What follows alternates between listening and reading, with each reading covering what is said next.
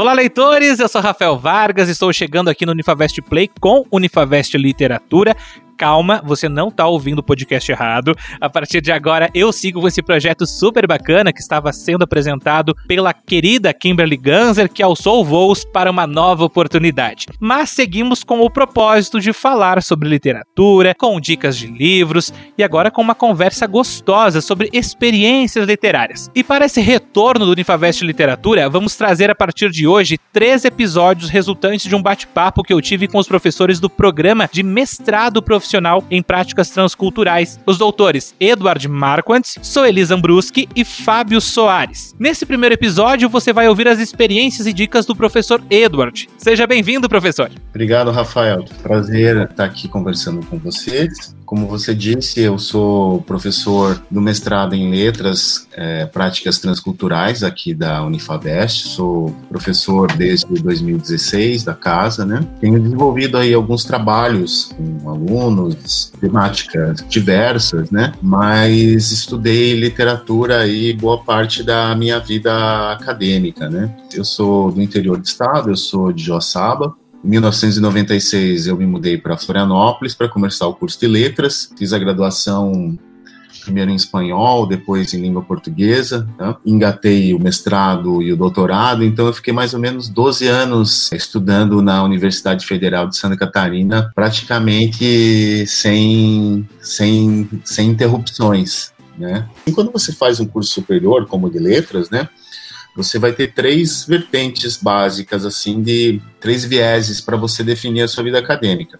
Um deles é o estudo de línguas estrangeiras, tá? inglês, espanhol, alemão, enfim, né, os idiomas. A outra é o estudo da linguística e o outro, né, finalmente, o estudo da literatura. Eu sempre fui um leitor é, diversos livros aí e já fui para a faculdade querendo estudar literatura. Eu acho que nesse momento, assim, uma pergunta assim, onde é que surge o interesse da literatura? Por que, que a literatura é importante? Por que, que ela continua sendo um tema de concurso? Por que, que isso se torna, né? Isso se repete, né? Bom, eu, eu comecei a gostar de literatura, eu me lembro bem, quando caiu um livro do Edgar Allan Poe.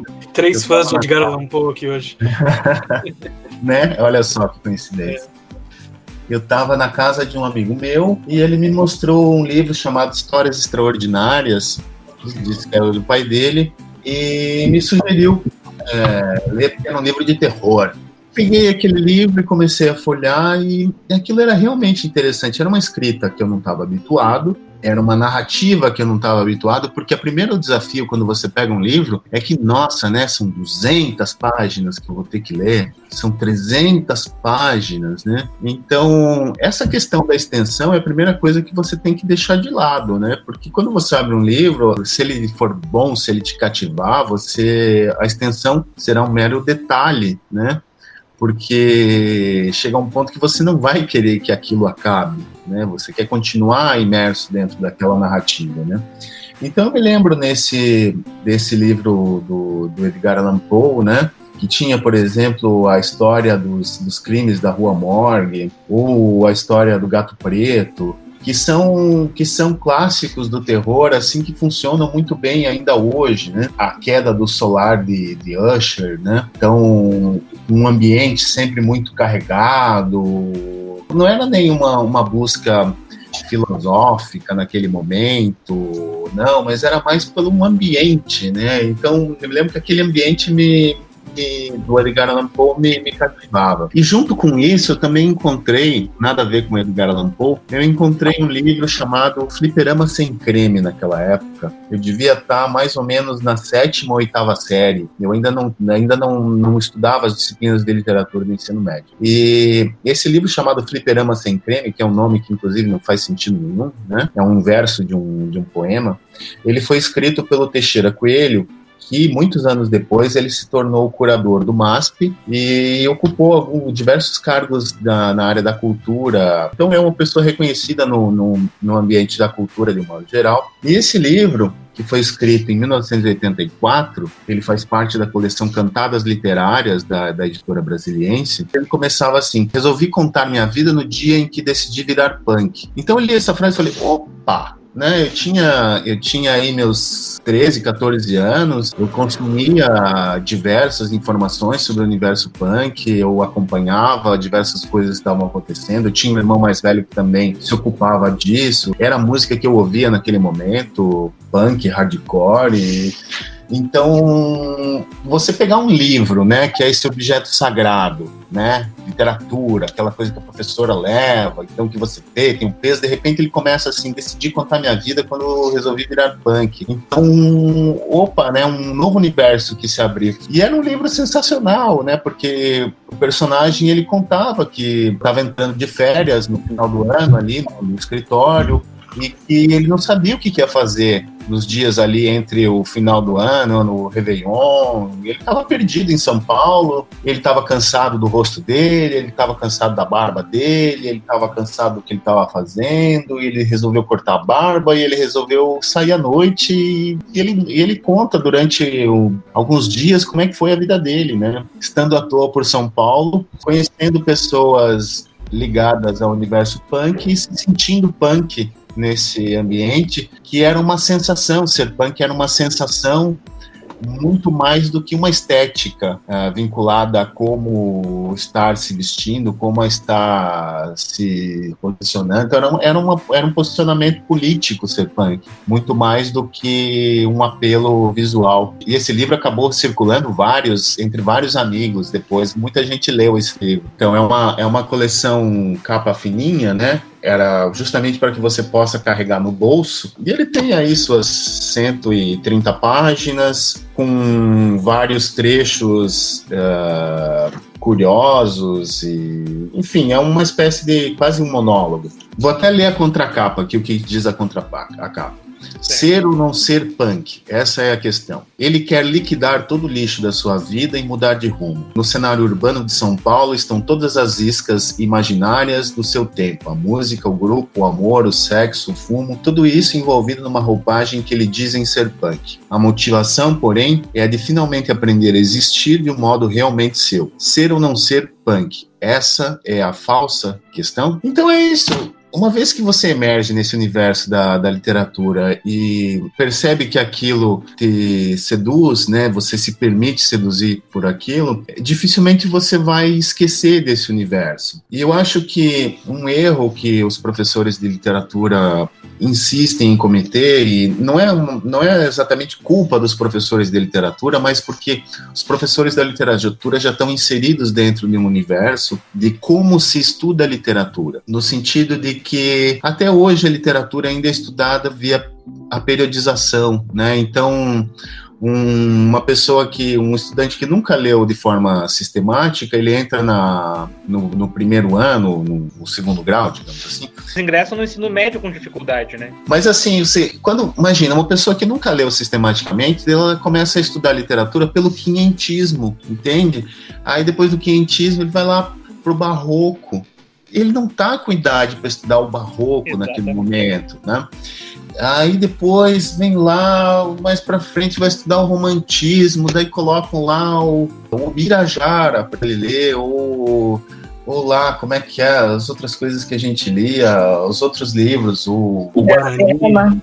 Guarani né? Isso não é literatura para cativar a gente, é uma, é uma péssima estratégia. Mas o programa escolar ainda está organizado sob essa ótica. Então seria muito interessante se, se, nós pudéssemos trabalhar pelo viés muito mais da interpretação textual do que pelo, pelo estudo histórico da literatura. Se nós pudéssemos fazer isso, eu tenho certeza que nós faríamos diferente, né? Mas enquanto ainda a gente estiver orientado nesse sentido de estudar o, a periodização da literatura e é, saber se tal livro foi escrito em tal ano mesmo, quais foram as ideias do autor, quais são as características do período quais são as características do autor, e repetir isso na prova. Então, o que, que acontece? As pessoas não estão lendo literatura, estão lendo. História da literatura, não é literatura. História da literatura, e, e isso não tem a ver com formação do sujeito, entende? Com você, com você questionar teus valores, questionar sua moral, como é que. e se perceber como produto de um contexto cultural. Acho que isso é muito importante, né? Ver como é que, nossa, então eu não, eu não, as minhas, as minhas opiniões, aquilo que eu penso, isso de algum modo tá, tá tudo vinculado ao ambiente onde eu cresci, o tipo de informação que eu consumi. Então, quando você começa a ter esse tipo de noção, e são os livros, né? São é, é ter contato com, com, com livros é que te vai fazer problematizar isso. Veja, por exemplo, uma história como O Estrangeiro do, do Albert Camus. É uma história simples de um homem que trabalhava num operário que trabalhava e que é comunicado que a mãe faleceu e ele pega um ônibus e vai até o, o enterro da mãe, ao velório da mãe. É uma viagem exaustiva, depois de vários dias exaustivos de trabalho.